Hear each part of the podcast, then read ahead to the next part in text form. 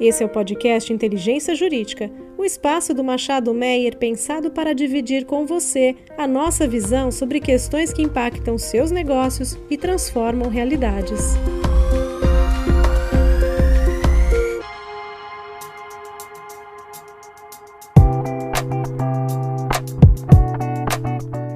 Olá pessoal, bem-vindos aqui ao, ao, nosso episódio do podcast de Inteligência Jurídica do Machado Meyer e agora a gente vai tratar um pouco de aviação. Eu sou o Fábio Falkenburger, eu sou o sócio responsável pela área aqui no escritório e eu conto também nesse episódio com a participação dos meus colegas Pedro Amin e Vitor Barbosa.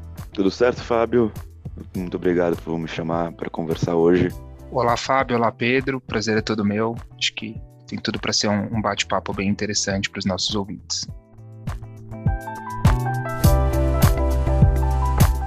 Legal. Então, acho que a, a, ideia aqui desse podcast é a gente tentar passar por alguns temas que são relevantes e quentes né, no mercado de aviação agora nesse mundo pós-pandemia. E eu acho que o primeiro ponto que, que acho que vale a pena a gente conversar um pouco é sobre justamente como é que está esse mercado hoje, seja globalmente, seja aqui no Brasil. A gente sabe que, que o mercado de aviação foi muito afetado pela pandemia, com, com os lockdowns, com as restrições de viagem, assim, causou uma grande preocupação e uma grande ruptura né, no mercado de aviação como um todo, as empresas paradas e ao mesmo tempo custos aumentando, né, foi super desafiador, mas agora nos parece que o pior já passou. E agora a gente precisa entender um pouquinho como é que vai se dar essa retomada, como está ocorrendo essa retomada. Então eu queria chamar aqui o, o meu colega Pedro para contar um pouco como é que está o cenário global hoje de aviação pós-pandemia,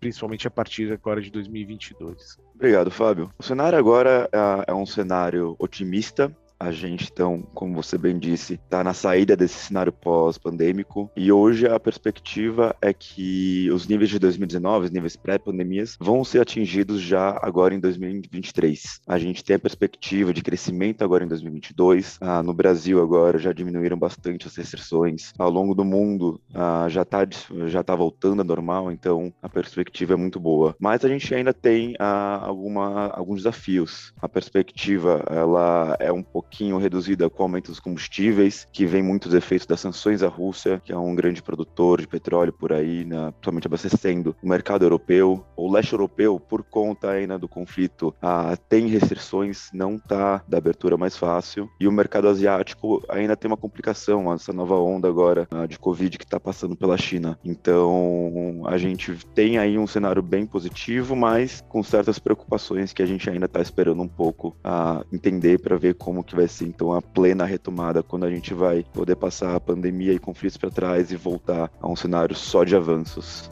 Não, legal.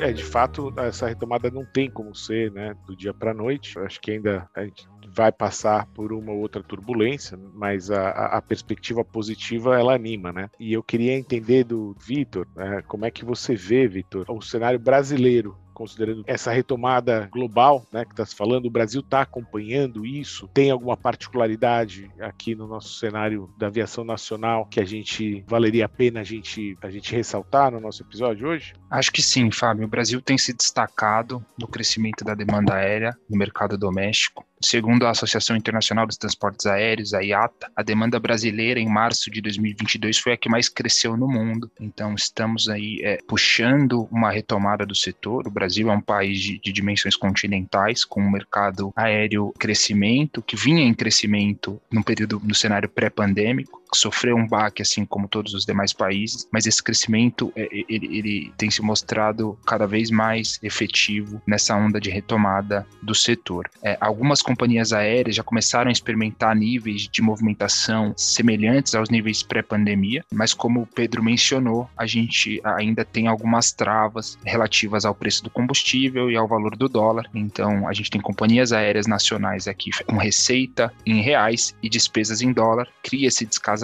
que acaba gerando uma série de dificuldades financeiras para as companhias aéreas, embora o setor esteja numa crescente. É, na malha aérea internacional, acho que acrescentando um pouquinho dos dados que o Pedro trouxe e aqui um breve apontamento, é, é segundo a ANAC, houve um crescimento de quase 200% no número de voos entre abril de 22, é, se, se comparado ao mesmo período de 2021. Então, é, estamos experimentando aqui é, é, um novo cenário positivo, apesar das, das restrições que, que já foram mencionadas.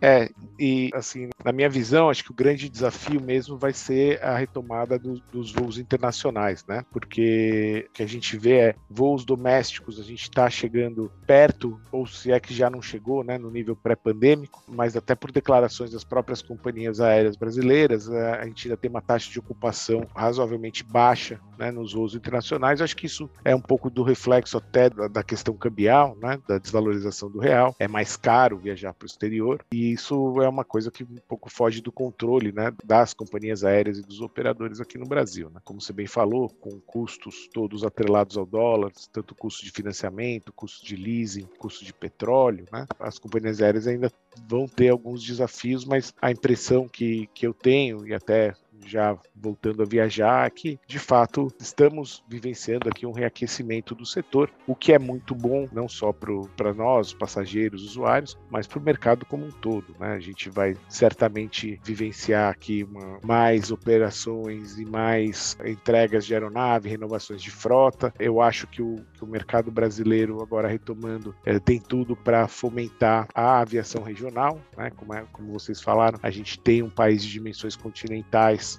e que tem uma demanda reprimida para a aviação regional, né, para você ligar pontos hoje que não são ainda uh, servidos pelo transporte aéreo, principalmente na região norte do Brasil. Então, eu acho que agora tem tudo para a gente conseguir não só voltar aos índices pré-pandêmicos, mas até superar e explorar de fato o potencial do mercado brasileiro. Agora, uh, tudo isso, né, toda essa retomada, essa volta ao que era antes, né, aquele, crescimento que a gente experimentou na década passada, principalmente no mercado, ele passa muito também por ações do governo brasileiro, né, no sentido de auxiliar esse fomento e promover o próprio mercado de aviação com medidas facilitadoras, né? E nessa linha eu queria, daí pode ser o Pedro, depois o, o Vitor complementa, mas eu acho que vale a pena a gente falar um pouco da MP Voo Simples, né, que foi publicada e foi aprovada agora, que trazem, traz medidas que, que visam, de alguma forma, facilitar a vida das companhias aéreas no sentido de desburocratizar parte toda de registros e também, dentre outras medidas que tenham um foco no mercado de aviação. Daí, Pedro, não sei se você pode falar um pouquinho para a gente o que que trouxe essa MP e o que que mudou para as companhias aéreas. Fábio, com certeza. A, a gente sabe, né, a aviação é um setor que exige muita questão de segurança por toda a sua técnica, então é um setor bastante regulado. Por muitos anos, a, toda a parte burocrática no Brasil, ela teve aí uma alta carga burocrática. Então a MP Voo Simples, ela é um conjunto de medidas que vem sendo uh, trazidas aí pela ANAC junto com o governo federal, principalmente, para fazer uma redução da burocracia, para aumentar a eficiência dos processos. A ideia aqui é principalmente a gente ter uma redução de custos para atrair mais negócios, melhorar o ambiente de investimentos, deixar o país mais fácil, tanto para o investidor brasileiro, mas principalmente pro, também para o investidor internacional, para atrair esse recurso de fora, atrair a melhores recursos para importação de aeronaves, melhores deals para as aéreas trazerem, não só para as aéreas, mas a gente tem parte de medidas para atuação do táxi aéreo ah, e por aí vai. A gente tem aqui ah, principalmente a simplificação no processo para fabricação, aí visando bastante a Embraer, nossa fabricante nacional. A gente tem também ações na parte de importação e registro de aeronaves. Por exemplo, agora no, na semana passada foi lançado a nova plataforma do Cisante, por exemplo, para o registro de drones, como uma parte do desenvolvimento uh, desses esforços da ANAC em simplificar, por exemplo, o registro desses artigos, que vão, a gente vai comentar um pouco mais no futuro. Bom, além do, disso, a própria ANAC simplificou, por exemplo, o registro aeronáutico brasileiro. Antigamente, você precisava, para solicitar uma certidão com todo o registro da aeronave, que é uma parte importante saber um histórico de uma aeronave, a pagar uma taxa e guardar alguns dias, normalmente uma ou duas semanas. Hoje, por exemplo, é super fácil, você pode entrar e fazer automaticamente esse processo sozinho, sem ter que sequer ah, interagir com o Hub. É uma plataforma digital, bastante prático. O que você acha, Vitor, também dessa, desse movimento de inovação da ANAC? Acho que essa tende a ser uma das principais mudanças do setor, né? Como todo setor regulado, a gente é, é, esbarra em uma série de burocracias, algumas delas essenciais para a garantia da segurança, como você mesmo mencionou, mas algumas delas trazem uma certa lentidão ao processo de registro e aprovação de, de documentação e de operações. A renovação do CISANT, que é algo recente aqui, tem tudo para simplificar o mercado de drones, e nessa mesma linha, o Hub Digital veio para paginar aquilo que se entendia antigamente como registro de documentação. O SEI, o Sistema Eletrônico de Informações, que foi implementado no âmbito do governo federal há alguns anos, já tinha trazido uma renovação no sentido de simplificação de procedimentos. Então, algo que antes era feito fisicamente, mediante entrega de documentos originais ou cópias autenticadas, passou a ser feito eletronicamente com o Sistema Eletrônico de Informações, algo que já facilitou bastante em termos de tempo e custo para registro das documentações necessárias para a operação das aeronaves no Brasil. E agora o Hub Digital, ele é uma evolução, eu diria, do sistema eletrônico de informações. É ainda em fase de implementação, não, nem todos os serviços estão 100% operacionais, mas sem dúvida essa é uma das principais mudanças do setor. Hoje em dia, por exemplo, já é possível solicitar a certidão de inteiro teor, que é o histórico de toda uma aeronave que foi registrada no Brasil, conta toda a história da aeronave, do primeiro registro até a situação atual, todos os documentos e garantias que já foram registrados. Hoje já é possível solicitar essa certidão de forma é, 100% digital e online, então eu não tenho mais o tempo de espera, eu não tenho mais o custo. Então a tecnologia aí está mudando de fato o setor, não só na parte já de renovação de, de, de, aeronaves, que é toda essa tecnologia que a gente tem de última geração, a Embraer é um grande exemplo disso, mas agora também a gente tem a tecnologia chegando na parte burocrática para facilitar tanto a vida das companhias aéreas, das empresas de táxi aéreo, quanto a vida da aviação executiva e dos escritórios de advocacia que trabalham com aviação. Concordo totalmente, eu acho que pegando aí um,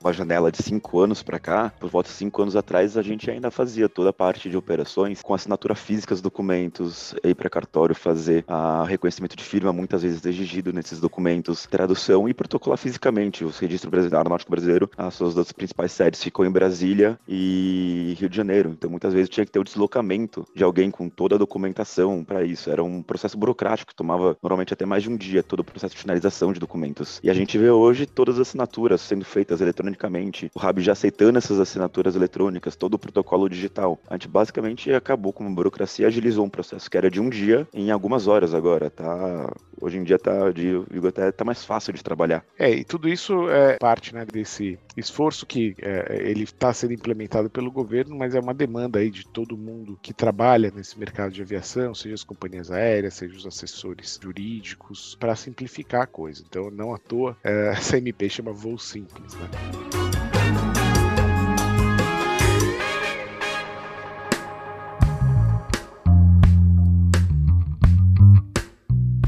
Bom, pessoal, com isso, eu acho que a gente poderia encerrar o episódio de hoje. O mercado de aviação, como a gente discutiu aqui hoje, tem muitas nuances, muitas frentes para a gente bater papo e explorar, mas eu acho que a gente a ideia aqui hoje era a gente trazer para os nossos queridos ouvintes um, um, panorama geral do que está acontecendo né, na, no setor de aviação hoje, Brasil 2022 pós-pandemia. Queria então agradecer aqui aos meus colegas, o, o Pedro Amin e o Vitor Barbosa, pelas contribuições, pelos inputs que foram super relevantes e por contribuir aqui né, nessa discussão. A gente certamente vai fazer outros episódios aqui do podcast Inteligência Jurídica voltados para aviação, porque é um tema que tem muita coisa para falar, é um tema muito dinâmico, muita coisa ainda vai acontecer ao longo do ano, mas acho que para esse primeiro a gente conseguiu abordar bem os temas de mais, mais relevância. Então, sim, de novo, muito obrigado, Pedro e Vitor, foi um prazer. Foi um prazer gigantesco, Fábio. Muito obrigado pelo convite. Muito obrigado, muito obrigado, Fábio, muito obrigado, Pedro, e a todos os ouvintes. Legal, pessoal. Então aqui nós encerramos nosso episódio do podcast Inteligência Jurídica de Aviação. Queria agradecer aos ouvintes que permaneceram conosco aqui ao longo do, do episódio e, por favor, aguardem os próximos.